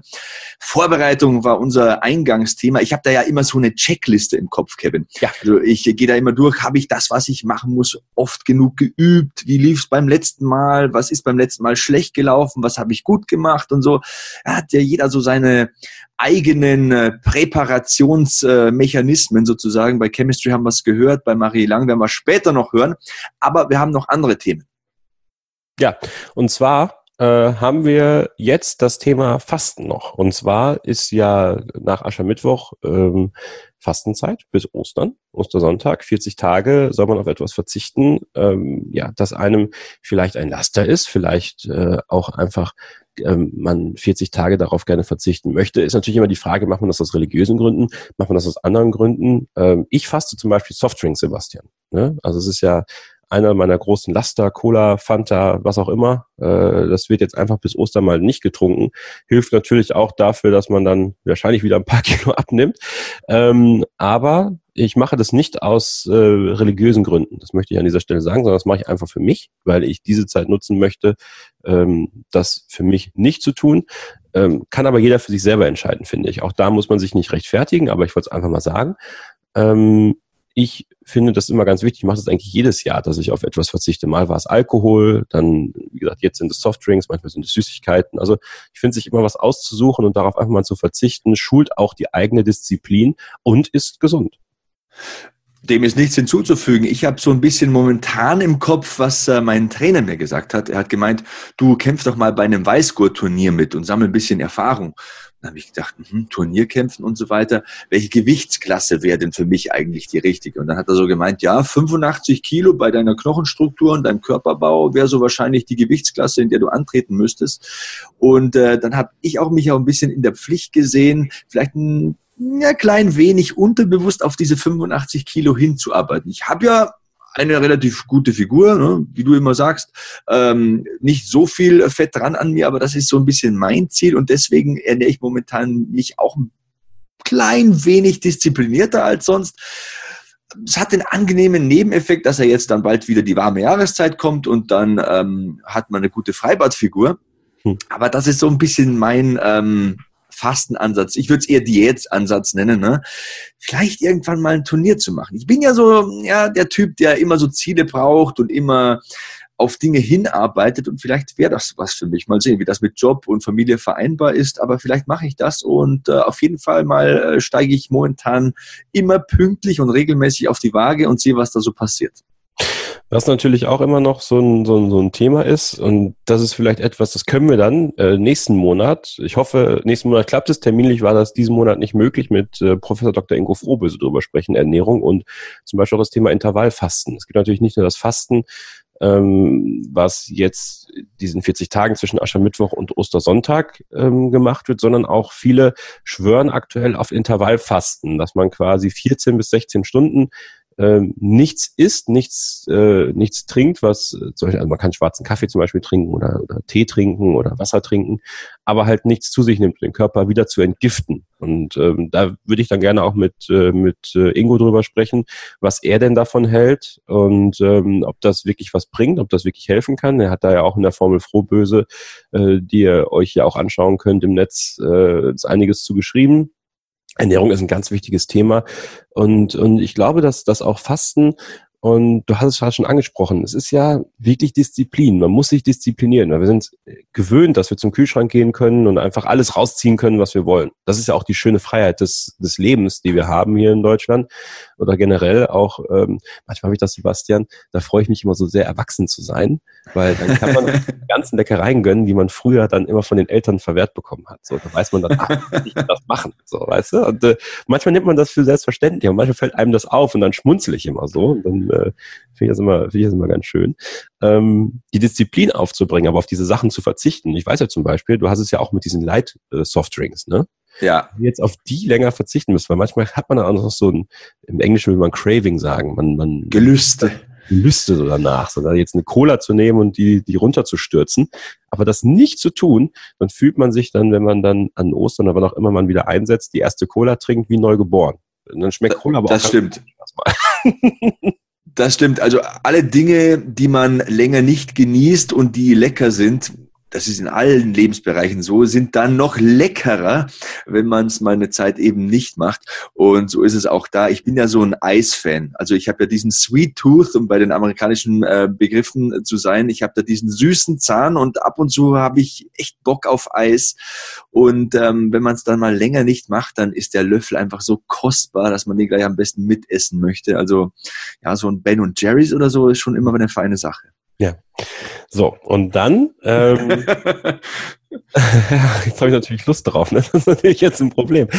Äh, ähm, wie macht ihr es? Fastet ihr? Fastet ihr nicht? Ähm, was haltet ihr vom Fasten? Auch da gerne eure Meinung äh, hier auf unsere Social Media Kanäle, Hashtag BeatYesterday, Hashtag BeatYesterdayPod, wollen wir sehr, sehr gerne lesen und äh, wird sicherlich auch noch mit der Zeit ein Thema auf beatyesterday.org werden. Ähm, ein weiteres wichtiges Thema, finde ich aktuell, ist das Thema Nachhaltigkeit, Sebastian. Und Hatten wir ja schon mal im Podcast, ne? hatten wir schon mal, hatten wir schon mal. Plastikfreieres Leben. Das wirklich zu schaffen und zu tun, das, das versuche ich gerade hier zu Hause. Also ähm, es ist aber gar nicht so einfach. Also es ist schon irgendwie einfach, aber es ist gar nicht so einfach, weil man hat ja überall irgendwo Plastik drin. Ne? Und äh, wir wissen ja, die Meere sind verseucht von, von dem ganzen Plastik, der dann halt irgendwie den Weg ins Meer findet, den wir, äh, das wir verschwenden. Und ähm, äh, da mal so ein bisschen achtsam zu werden, aber dieses, diesen Begriff Achtsamkeit und nachhaltiger zu werden, versuche ich das jetzt so ein bisschen hinzubekommen, weniger Plastik zu verbrauchen. Heißt, ich äh, kaufe zum Beispiel tatsächlich äh, Mineralwasser in Glasflaschen. Ne? Ähm, wenn es Softdrinks gibt, dann in Mehrwegplastikflaschen und nicht in Einwegplastik, also auf keinen Fall Einwegplastik. Ähm, versuche die, die Plastiktüten beim, beim Biomarkt zum Beispiel zu verhindern, indem ich meinen eigenen Jutebeutel mitnehme oder so und sage, ich gehe direkt in die Tüte rein. Aber ich weiß nicht, es ist schon extrem schwer. Wie, wie, ist es, wie ist es bei dir? Achtest du darauf? Ist es ein Thema? Ja, ich achte sehr darauf, meine Frau noch mehr als ich. Und wenn du mal Kinder hast, hast, dann wirst du merken, dass es noch viel furchtbarer ist. Denn diese ganzen Babyartikel, das ist alles in Plastik eingeschweißt und du brauchst die halt einfach und du hast so ein schlechtes Gewissen. Deswegen zum Thema äh, Wasser in Glasflaschen. Wir haben es jetzt sogar so gemacht, wir haben uns schon einen Soda-Stream gekauft, Mhm. also so einen Wasserspender mit so einem äh, Kohlensäure Kohlensäurebehälter, den man austauschen kann und haben uns da drei Glasflaschen mitbestellt. Das heißt, ich brauche auch keine Glasflaschen aus dem ähm, äh, Markt um die Ecke mehr, sondern wir haben diese drei G- Glasflaschen, die kann man ausspülen, die kann man wiederverwenden und wir brauchen dann überhaupt keine Plastikflaschen mehr. Und momentan mache ich es ja wie du. Ich äh, verzichte völlig auf Softdrinks, deswegen da gibt's schon mal überhaupt kein Plastik, aber ich bin echt noch am Feilen und am Tun, wie man das am besten hinkriegt mit Kindern, denn von den Gummibärchen bis zu den ähm, Hygienetüchern, da ist alles in Plastik irgendwie. Und wenn ihr da draußen Tipps habt, wenn es da Eltern gibt oder so, ey, gerne her damit. Ich bin da megamäßig überfordert damit. Ähm, und in dem Zuge, du hast ja vorher Beat Yesterday.org angesprochen, gibt es übrigens auch für Eltern eine coole Sache auf Beat Yesterday.org. Da gibt es ein Baby-Lauftagebuch von einer werdenden Mutter, habe ich mit Begeisterung gelesen. Ist jetzt vielleicht nicht unbedingt für deine Zielgruppe was, Kevin, aber für meine auf jeden Fall. ja, für deine tatsächlich, ähm, aber wer weiß, was so ansteht. Ähm, nee, äh, es, kann, also es, man, man merkt das bei so vielen Sachen im Leben, finde ich, wo du am Plastik nicht vorbeikommst. Bei Kindern, ähm, ja, manchmal so ganz kleine Fitzelsachen, die man so kauft, in den Plastik eingeschweißt, nochmal Stifte. Wenn ich einen scheiß Kugelschreiber kaufe irgendwo, wenn ich nicht gerade ein Werbegeschenk habe, dann ist um den Plastikkugelschreiber nochmal Plastik drumherum. Ja, deswegen kaufe ich nur die Holzfarbstifte in der Metalldose. Ja, siehst du, das ist zum Beispiel auch eine Möglichkeit. Und das, und das ist bestimmt auch nicht äh, das Gelbe vom Ei, denn Metall und so weiter, ja, aber da kann man dann äh, die Behälter, wenn die Stifte mal alle sind, für was anderes verwenden, ja. zum Aufbewahren anderer Dinge und die Holzfarbstifte, ja, die nehmen dann ja ihr biologisches Ende irgendwann oder ihr ähm, ja im fortschreitenden Alter, wenn mehr gezeichnet wird, äh, gehen ja dann eh irgendwann mal alle. Ähm, deswegen, ja, das machen wir so und das hat auch den angenehmen Nebeneffekt, dass die Kinder nicht immer diese bunten Finger haben von den Filzstiften. Kennst du bestimmt ja, aus deiner ja, eigenen Schulzeit. Na klar, schrecklich schrecklich. Also ich habe es gehasst. Also ich habe es echt gehasst selber als Kind. Ich habe ja dieses Blödmannstalent. Ich schaffe es ja nie, so einen Filzstift in die Kappe zu stecken. Ich treffe ja immer einmal dagegen, äh, daneben und ich sehe dann schlimmer aus als die Kinder. Also so ein Depp. so ein Edding. Ne? Und es geht auch so schwer ab. Ja. Wenn du mal zwei Tage dann bunte Hände. Ja. Kriegt man eigentlich Autogrammkarten von dir, Sebastian? Autogrammkarten? Äh, ich habe schon welche, ja. Wird auch teilweise danach gefragt. Ja, wie, wie, wie kriege ich die denn, wenn ich jetzt eine Autogrammkarte will, Sebastian? Ja, gehst auf meine Homepage, sebastianhackel.com, schießt mir eine Mail rein und dann äh, fliegt das Ding raus. Kein Problem, Digga. Wahnsinn. Ehrenmann. Mach ich gleich direkt. Mit Widmung bitte, Sebastian. Du, gratis für dich. danke, danke. ähm, ja, plastikfreieres Leben. Ähm, macht ihr das? Das ist, glaube ich, erstmal die erste Frage. Achtet ihr da drauf? Ist es was, was euch, äh, was euch beschäftigt? Ähm, ist es was, was euer Umfeld beschäftigt? Ist ja auch noch so eine Sache, ne? Zum Beispiel, wenn man das seinen Eltern zum Beispiel sagen möchte, ne? dass man auf das und das verzichten soll, dass man auch nicht so viel wegwerfen soll, weil man kann ja zum Beispiel auch die Frischhaltefolie, die man benutzt, auch wieder benutzen. Die muss man nicht sofort wegschmeißen. So. Und denen das so zu verklickern, weil die sind ja eine ganz andere Generation, dabei wegschmeißen ja tatsächlich noch die erste Prämisse, irgendwie habe ich das Gefühl. Ähm, äh, da gucken die erst doof und dann merken sie aber, oh, er hat ja eigentlich recht. Und ähm, das ist ganz interessant zu sehen. Also welche Erfahrungen habt ihr da? Ähm, Würde mich mal brennend interessieren und auch da werden wir sicherlich in, den, in der nächsten Zeit immer mal wieder drüber, drüber sprechen müssen, weil das auch immer mehr Thema wird, auch hier in Deutschland. Ähm, ja, bin ich sehr auf eure Meinung gespannt. Hashtag BeatYesterdayPod bei Twitter, Facebook, Instagram. Jetzt aber, Sebastian. Ja. Jetzt ist es soweit. Dass es soweit ist. Ja, die Zeit, die Zeit, die Zeit ist gekommen. Die Zeit ist gekommen, mit einer Kickboxerin zu sprechen. Oh, let's get ready to rumble! genau, genau. Erzähl mal, Sebastian, wie kam es zustande, dass du mit Marie Lang gequatscht hast? Oh, das ist eigentlich ganz einfach.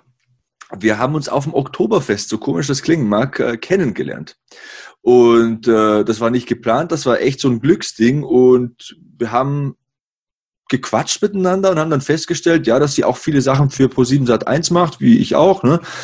Und äh, haben wir gesagt, hey, du wärst doch mal der ideale Gast für unseren Podcast hier. Ne? Du bist Profisportlerin, du ernährst dich sehr bewusst, du trainierst natürlich sehr bewusst, ähm, du hast studiert, du bist eine schlaue Frau, ne? ähm, versuchst auch ein bisschen nebenher so dein Business aufzubauen. Das ist doch eine Beat Yesterday Story, da kann man viel mitnehmen, das ist inspirierend, vor allem motivierend. Und dann hat sie gesagt, ja, kommst du halt mal vorbei im Training. Und äh, dann haben wir einen Termin ausgemacht. Ähm, ich bin nach der Session vorbeigekommen, also so zum Ende ihrer Session, habe da auch ein bisschen ein paar Eindrücke für mich mitgenommen, war schwer begeistert, muss ich ehrlich sagen. Und dann haben wir miteinander gequatscht und ganz nebenbei ist noch was furchtbar Ulkiges passiert, aber dazu gleich mehr. Okay, dann äh, without any further ado, wie man so schön sagt. Genau, warte. In the blue corner, weighing in at 62.5 kilograms, Here is Marie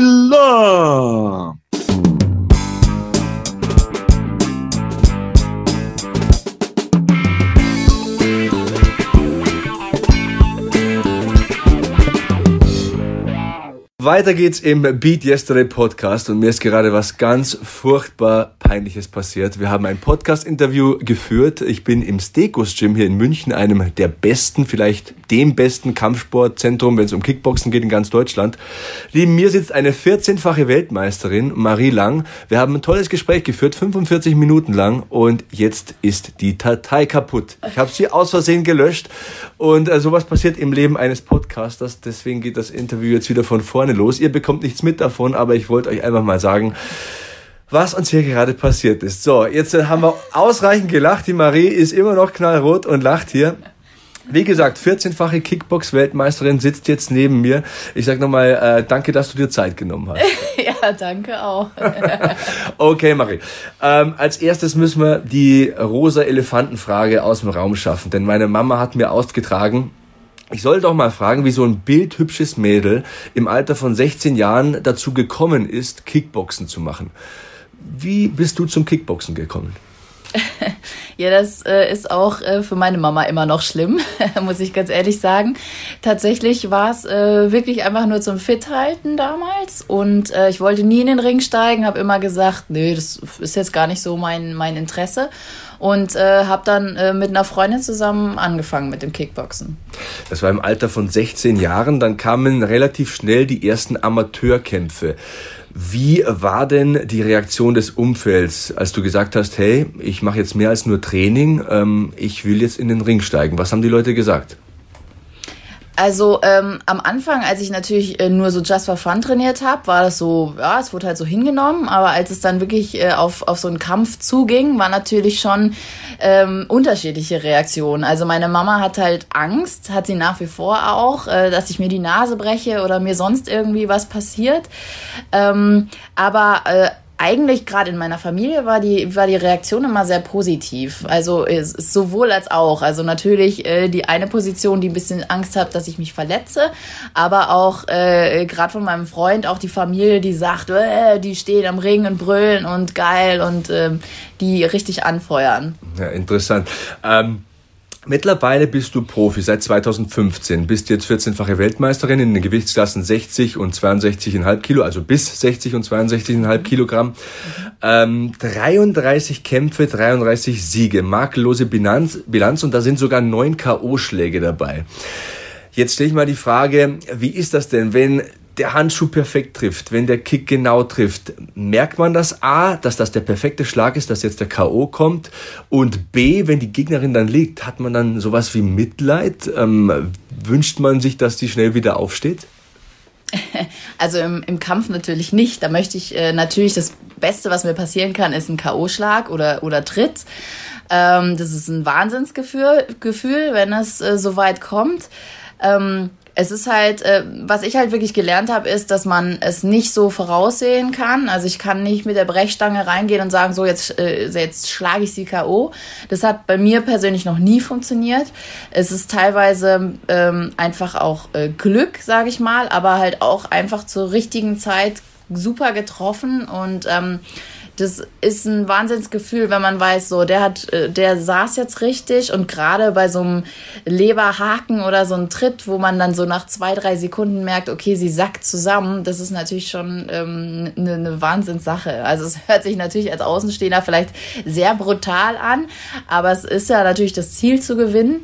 Ähm, wobei, wenn der Kampf dann wirklich vorbei ist, dann ist es mir auch ähm, sehr wichtig, dass ich weiß, dass mein, meiner Gegnerin gut geht. Also ähm, ich fände es schlimm, wenn es irgendwie Folgeschäden oder irgendwas geben würde. Das ähm, finde ich ganz wichtig, dass man dann wirklich weiß, okay, es ist alles okay, äh, es geht ihr gut und äh, es ist alles ähm, ja, absehbar, das ist ein paar blaue Flecken und so weiter.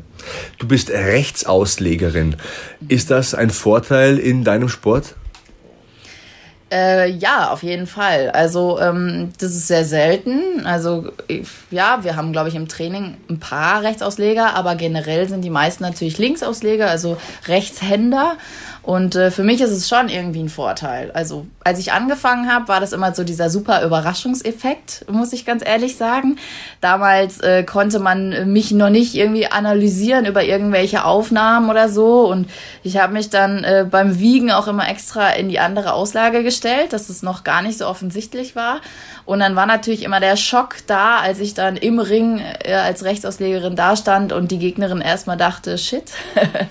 also du hast es äh, wirklich so den angesehen, dass die Ringecke auch panisch irgendwelche Sachen äh, reingerufen hat.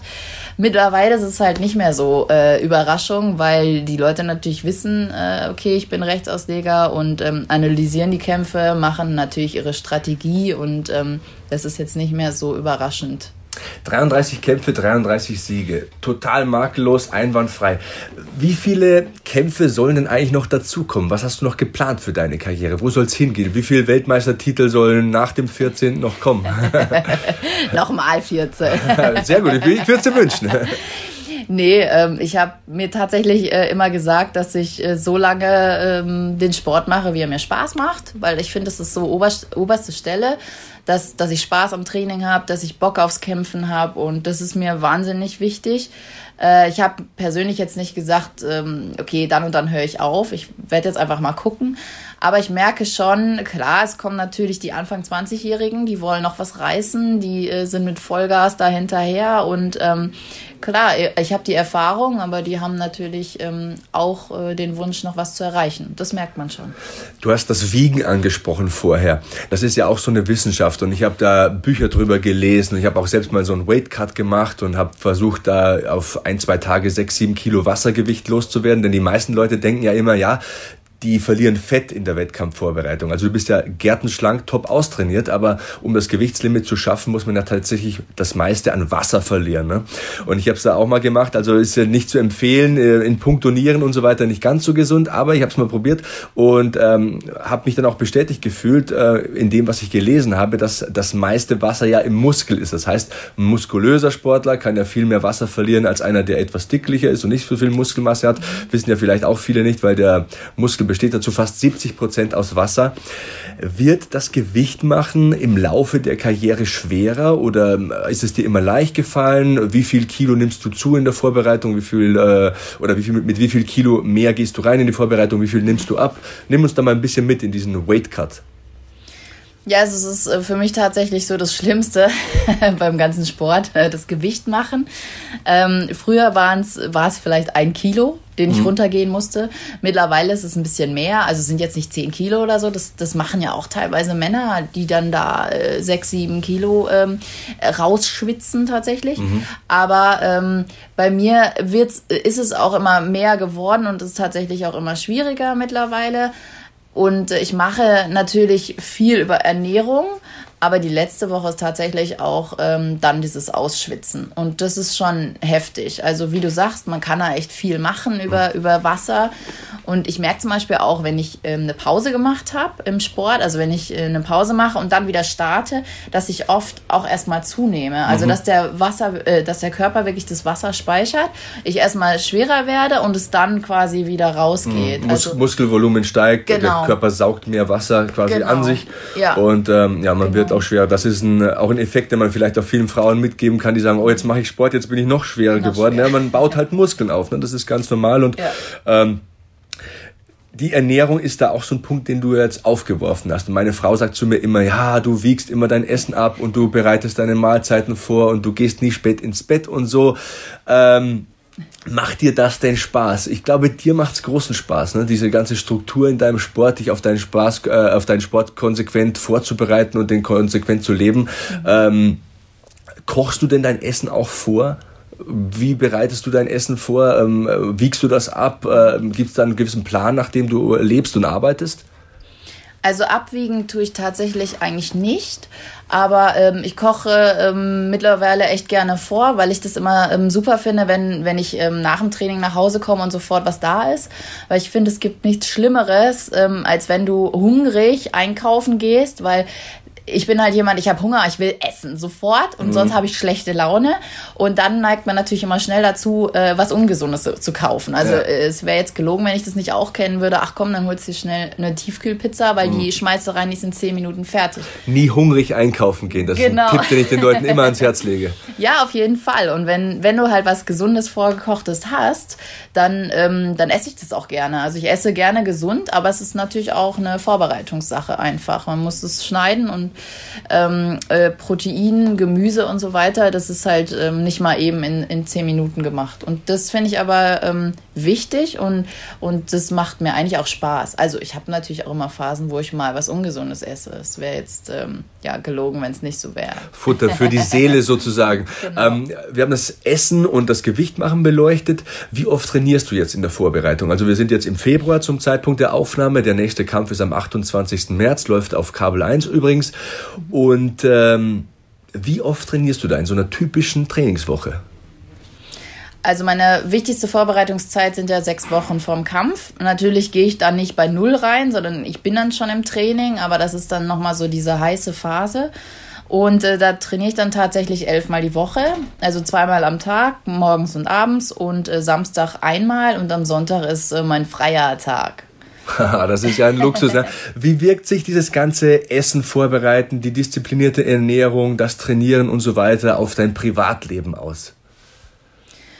Also es ist schon, ähm, da muss man sich schon irgendwie drauf äh, so einstellen. Also es ist nicht, nicht normal und äh, ich muss auch äh, sagen, dass ich zum Beispiel äh, bei meiner Abi-Party die einzige war, die nüchtern war. Willkommen im Club. Ich bin auch im Auto gefahren damals.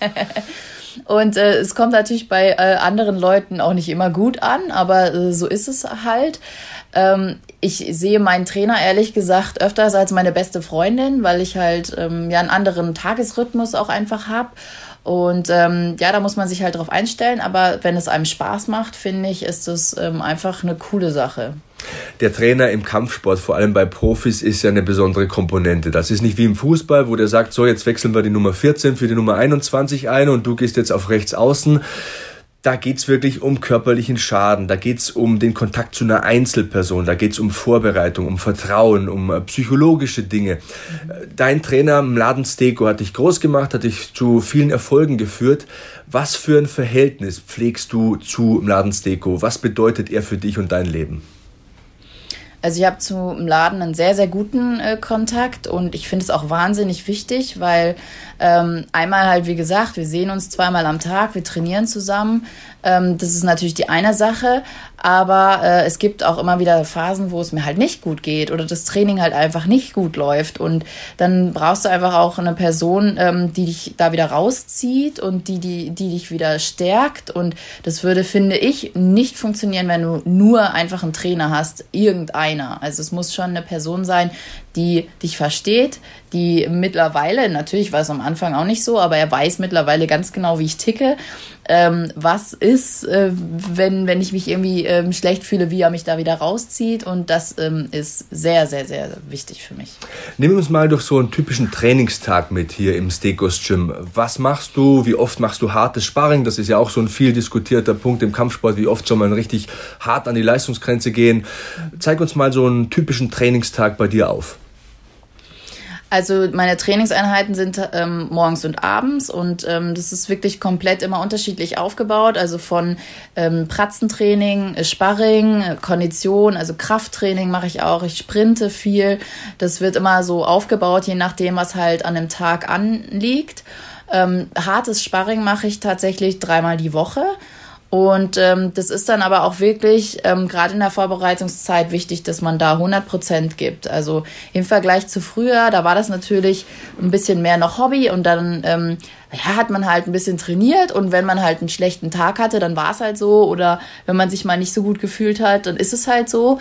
Aber ähm, mittlerweile ähm, ist es natürlich äh, im Profibereich so, es gibt keinen schlechten Tag und wenn, dann reiß, muss ich mich halt zusammenreißen, weil es könnte genauso gut am Kampftag halt nicht mein Tag sein.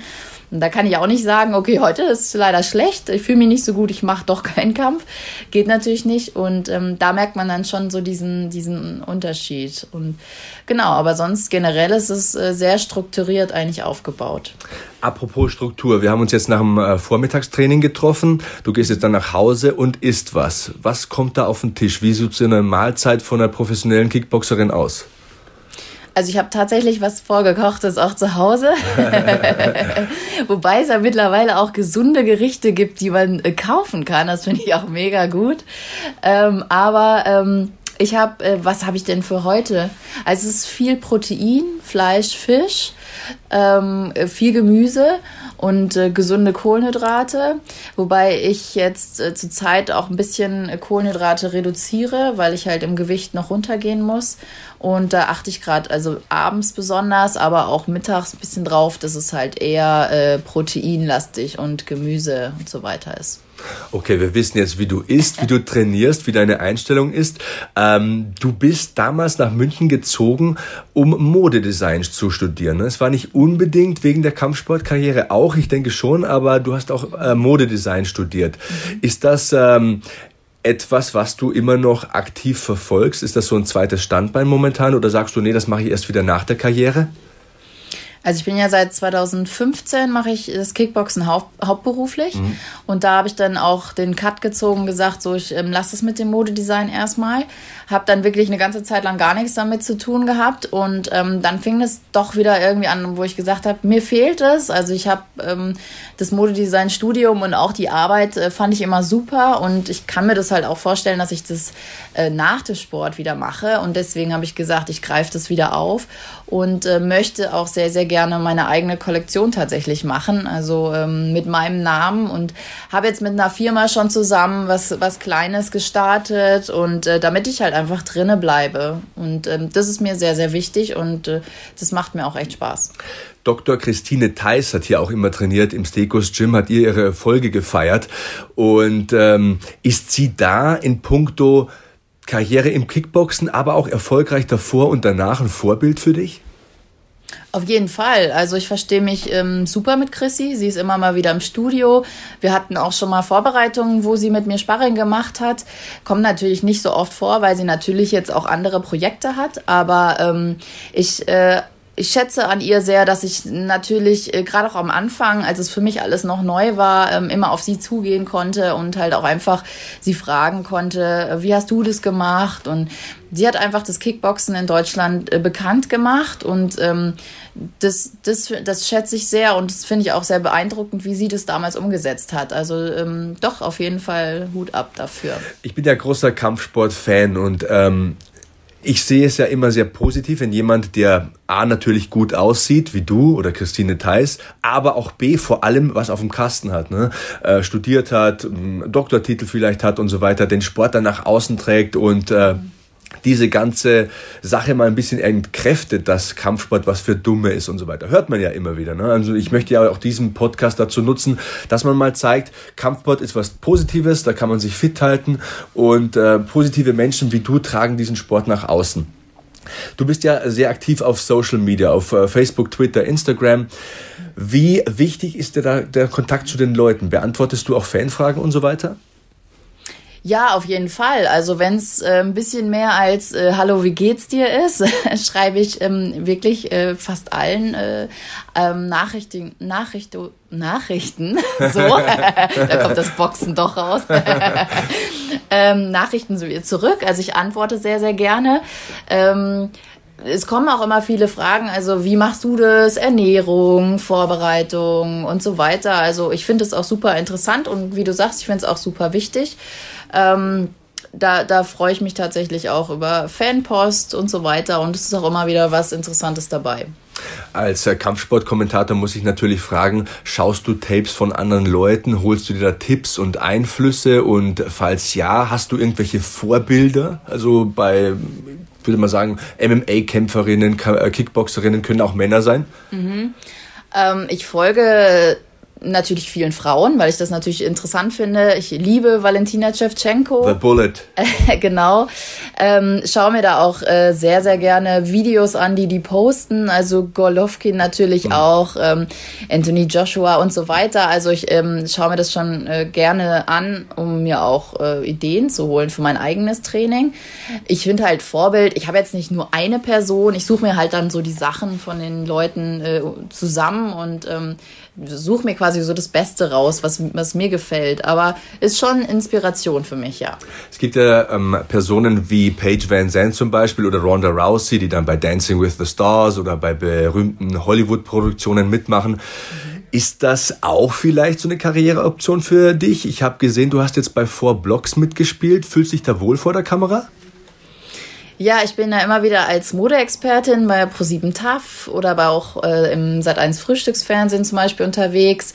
Genau vor Blogs war jetzt meine erste Schauspielerfahrung. Das war mega cool, weil ich natürlich irgendwie auch mich selbst spielen durfte. Zwar als Boxtrainerin, also nicht als Kämpferin, aber es, es ging halt in die Richtung.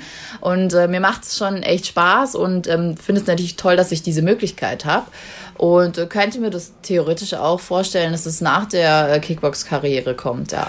Meine Freunde Eco Fresh, der ja ein berühmter Rapper ist, oder Andreas Kraniotakis, der MMA-Profikämpfer ist, die sagen immer, wenn wir ans Set kommen, dann sind die Leute immer überrascht, weil wir rasiert sind und gebügelt und geschniegelt und weil wir unsere Texte kennen und pünktlich sind und so weiter. Geht dir das auch so, dass Leute sagen, hey, die ist ja Kickboxerin, aber so wie sie dich am Set hier verhält und so, das hätten wir gar nicht gedacht? ja, ja, dieses äh, Klischee oder diese Vorurteile, das habe ich tatsächlich auch. Also bei mir ist halt meistens so, dass die äh, Leute sagen, oh krass, das sieht man dir gar nicht an. Und ähm, das ist aber meistens dann auch immer so dieses, okay, das sieht man ihr nicht an, okay, die kann nichts. Mhm. Also so immer so dieses Resultat, was die Leute oft äh, daraus ziehen. Und man muss sich halt immer irgendwie beweisen, dass es nicht so ist. Aber ähm, generell ist die Reaktion immer sehr positiv. Das freut mich schon. Ja, dieses Klischee Kampfsport, das äh, liegt mir auch sehr am Herzen, das zu ähm, entkräften. Und zwar, wie gesagt, Leute sagen ja immer, ja, die äh, Leute sind grün und blau geprügelt, haben jetzt nicht unbedingt die beste Schulbildung. Das ist ja tatsächlich nicht so. Passiert ja trotzdem täglich wieder, dass äh, du über dieses Klischee stolperst? Ja, auf jeden Fall. Also ich finde es immer ganz lustig, weil die Leute kommen hier ins Studio rein und äh, denken, äh, glaube ich, dass hier so ausgeschlagene Zähne auf dem Fußboden liegen. Es ist natürlich nicht so. und äh, auch nicht jeder, der das erste Mal beim Training ist, wird direkt im Ring zusammengeschlagen. Es ist halt auch immer so diese Angst, oh Gott, ähm, ich ähm, werde da direkt rangenommen. Ist natürlich nicht so. Also es gibt wirklich von Ärzten bis, ähm, also alles quer durch, alle Berufstitel gibt es hier und ähm, auch gerade bei den Veranstaltungen sind wahnsinnig viele Kinder und Familien einfach da und ähm, dieses Vorurteil, die sind dumm oder, oder da sind halt nur brutale, gewalttätige Leute, ist ähm, halt gar nicht so. Was mir sehr positiv aufgefallen ist vorhin, als ich das Männertraining gesehen habe, jeder gibt sich die Hand nach dem Training, man klopft sich auf die Schulter, da ist so eine Atmosphäre von Respekt. Ist das ein großes Plus in deinen Augen vom Kickboxen? Ähm, ja, diesen Respekt, das finde ich, ähm, sehe ich auch so. Und das ist auch die Re Reaktion meistens von meinem Umfeld, also die das nicht kennen.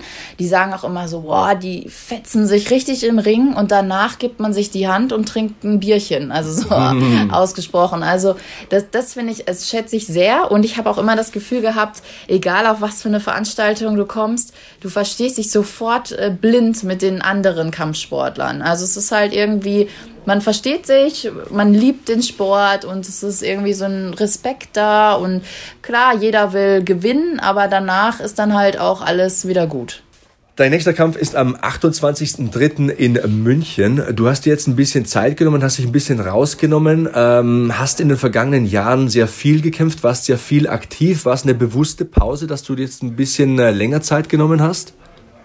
Ja, letztes Jahr habe ich ja tatsächlich nur zweimal gekämpft. Das war ähm, so mit das wenigste eigentlich, ähm, was, was bis jetzt so war von den Kämpfen. Ähm, es tat jetzt auch ganz gut. Also ich habe letztes Jahr auch viel Krafttraining dann gemacht nach dem ähm, Kampf im September. Hatte jetzt eine längere Pause und ähm, freue mich jetzt wieder, bin jetzt wieder heiß auf dem nächsten Kampf äh, Ende März. Und ähm, ja, also langweilig wird's mit Sicherheit nicht, aber äh, ich freue mich jetzt einfach wieder im Ring zu stehen und ähm, bin jetzt ja schon wieder voll in der Vorbereitung drinne. Hab auch noch andere Sachen, die, also ich darf ja immer nicht so viel ähm, verraten, aber Ende März kommt noch eine Sendung raus, wo ich mitgemacht habe, ähm, die wir schon im letzten Jahr gedreht haben. Und ähm, da freue ich mich jetzt einfach auf, auf neue Sachen, auch auf die Reaktionen von den Leuten. Und ähm, genau, aber Priorität ist jetzt äh, definitiv erstmal der Kampf am 28. März. Deine Lieblingsübung im Kraftraum oder was kannst du den Frauen da draußen, auch vielleicht den Männern äh, als Tipps geben, welche Übungen funktionieren und welche Übungen du vor allem am liebsten machst? Ähm, Im Kraftraum, also äh, ich bin ja so ungern eigentlich im Kraftraum, wobei ich es mache, weil ich, ich denke mal im Kickboxen, ich gehe in den Raum rein und dann gucke ich auf die Uhr und dann ist tatsächlich schon eine Stunde um. Ähm, das geht so schnell und im Kraftraum schaue ich halt doch immer auf die Uhr. Aber tatsächlich, äh, ich trainiere sehr, sehr gerne Beine ähm, weil das auch meine Schwäche, Schwäche ist. aber es macht mir Spaß, also äh, das kann ich den Frauen nur empfehlen, aber natürlich empfehle ich als erstes äh, Kickbox-Training. Das ist ein guter Punkt. Ähm, liebe Marie, wo kann man dich finden? Mach mal ein bisschen äh, Werbung. Rühr mal die Marie Lang Werbetrommel. Wie heißt dein Facebook, dein Twitter, dein Instagram-Kanal, deine Homepage? Was sind die nächsten Projekte? Was steht so an außer dem Kampf am 28.03.? Mhm. Also äh, Instagram Marie Lang Official bin ich zu finden, äh, Facebook Marie Lang und äh, Twitter ist zwar ganz klein, aber da bin ich auch unter Marie Lang Kickboxen. Und ähm, ja, ich freue mich ganz, ganz doll über Nachrichten, Fragen. Äh, es darf alles gestellt werden. Äh, Projekte, natürlich Kampf und ähm, das äh, geheime Projekt Ende März noch, ähm, was dann noch veröffentlicht wird. Und äh, jetzt ist erstmal Vorbereitung, Vollgas geben und äh, hoffentlich keine Verletzungen. Okay, 28.03. Kabel 1. Wir werden auf jeden Fall einschalten. Ähm, ich bedanke mich schon mal, dass du dir Zeit genommen hast. Vielleicht können wir es irgendwann mal einrichten. Das war so eine Nachherbetrachtung machen von einem deiner Kämpfe. Also äh, nicht nur vor dem Kampf, hier so mitten im Fightcamp, sondern dass man auch sehen, wie es dir nach dem Kampf geht, äh, mhm. wie du den Kampf analysierst oder so. Also ich würde dich sehr gerne mal wieder ähm, hier als Gast im Podcast äh, begrüßen und ich denke, dass unsere Hörer einen sehr sympathischen Eindruck von dir gewonnen haben. Ich freue mich auf das nächste Mal und sage nochmal Dankeschön, Marie Lang im Beat Yesterday Podcast. Danke dir.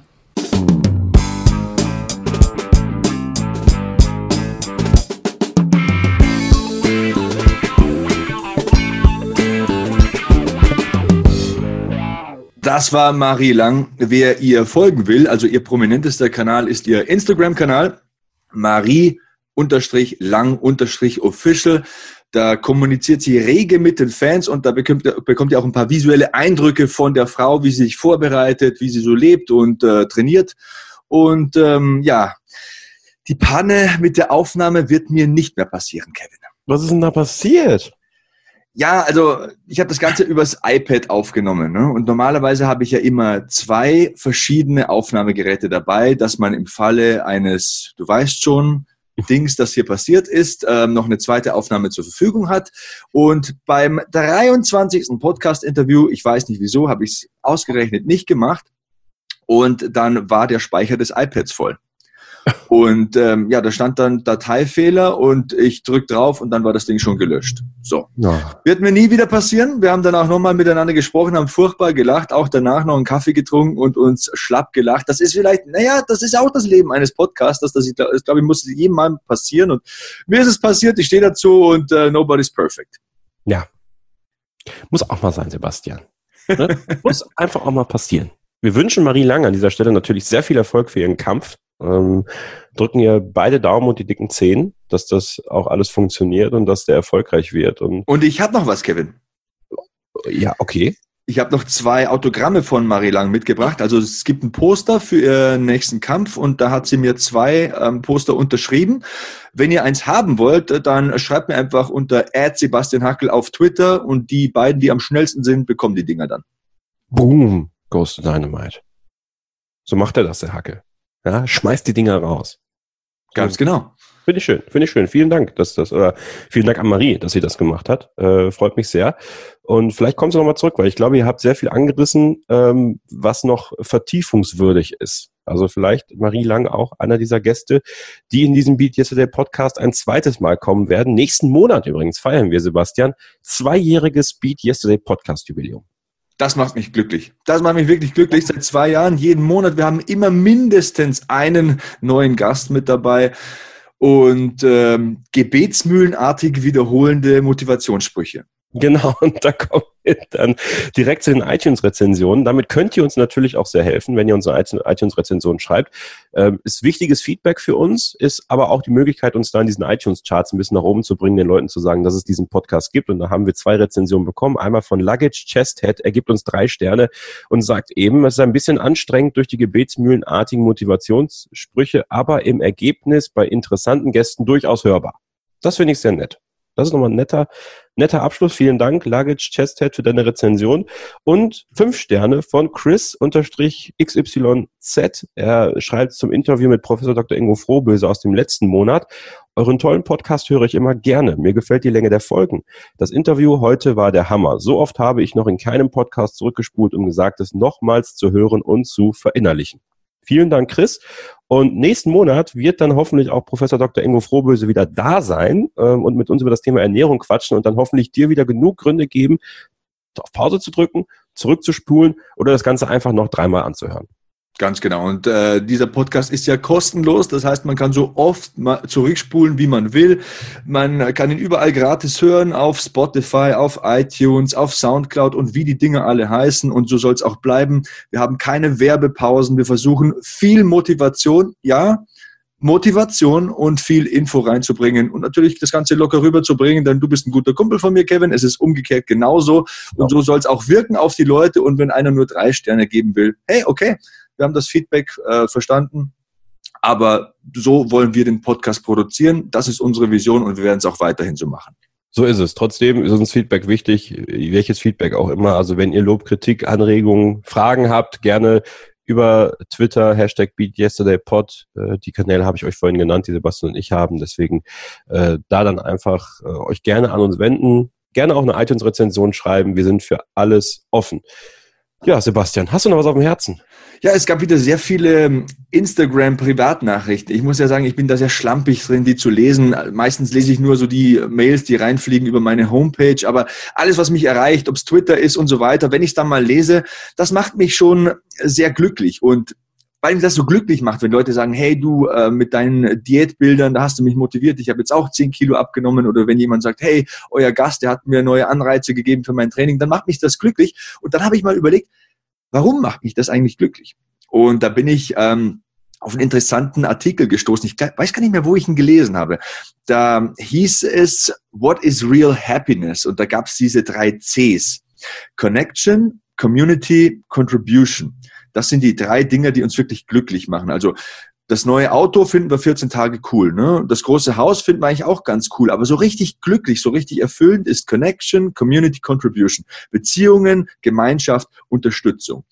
Und deswegen habe ich für mich erkannt, macht mich das so glücklich, weil diese Beat Yesterday Community ähm, ist eine Gemeinschaft. Hier pflegen wir die Beziehungen zu den Hörern und äh, wenn uns jemand unterstützt, fünf Sterne reinschiebt bei iTunes zum Beispiel, dann macht uns das glücklich, weil wir wissen, das, was wir produziert haben, das, was wir ehrlich aus Überzeugung produziert haben, wird gewürdigt, wird wertgeschätzt und äh, das ist die Antwort auf meine Frage. Ja, ich, ich, ich kann da nichts mehr zu, hinzufügen. Ich, ich möchte es einfach mal so stehen lassen. Letztens wurde auch mal, ähm, wurde ich auch mal gefragt, ich glaube, es war Instagram, e egal. Ähm, ja, Träume verwirklichen, weil ich ja immer äh, drüber schreibe, wie man seine Träume verwirklicht und, und was mir geholfen hat und so weiter. Auf was muss ich mich da einstellen, glaube ich, so war, war die Frage. Ähm, fand ich sehr interessant. Und äh, das habe ich auch mal für mich analysiert und ähm, ich habe festgestellt, jeder, jeder hat ja mindestens einen Traum. Mhm. Manchmal ist dieser Traum zum Greifen nah und äh, jeder Traum klingt jetzt komisch, ist aber so, wird irgendwann mal wenigstens für einen kleinen Zeitraum zu einem Albtraum. Das war meine Erkenntnis. Ich, ich sage mal ein paar Beispiele. Also auf dem Weg zum Abschluss des Studiums fällt man durch eine Prüfung. Total happy, weil das ist das richtige Studium, das man gefunden hat und dann fällt man durch eine Prüfung. Albtraum. Bei einem sportlichen Wettkampf wirst du besiegt. Du erreichst nicht die Platzierung, die du dir vorgestellt hast. Eigentlich Traum, aber dann in dem Moment Albtraum in jeder Beziehung wird mal gestritten oder man hat eine Meinungsverschiedenheit oder es geht sogar auseinander. Traum, Albtraum. Ne? Auf dem Weg zum endgültigen Ziel hat man so ein, so ein, so ein Albtraum-Dings. Und das war auch bei mir, bei jedem Traum, den ich mir erfüllt habe. Also ob es jetzt Kommentatorenkarriere war oder keine Ahnung, nimm was du willst. Irgendwann ist mal so dieser Albtraum-Moment. Entscheidend ist aber, man muss immer weitermachen. Und da möchte ich ähm, den Bogen zum Ende der heutigen Ausgabe spannen. Beat Yesterday. Man muss immer weitermachen. Wie, wie im Training die Wiederholungen runterspulen, weiterarbeiten, an sich weiterarbeiten, nicht aufgeben. Das gilt für die Beziehung, das gilt für die Uni, das gilt für den Fußballplatz, für die Laufstrecke, keine Ahnung. Die Reise, die ganze, ganze Reise ist viel länger als der Moment am Ende, wo man dann am Gipfel des Berges steht. Das würde jetzt wahrscheinlich mein Freund Florian Wildgruber sagen. Und wenn man Träume verwirklichen will, muss man sich darauf einstellen. Das war der Beat Yesterday Podcast für März 2019. Wir bedanken uns fürs Zuhören. Sebastian, vielen Dank. Danke dir, Kevin. Bring uns nach Hause. Stay hungry, stay positive and beat yesterday.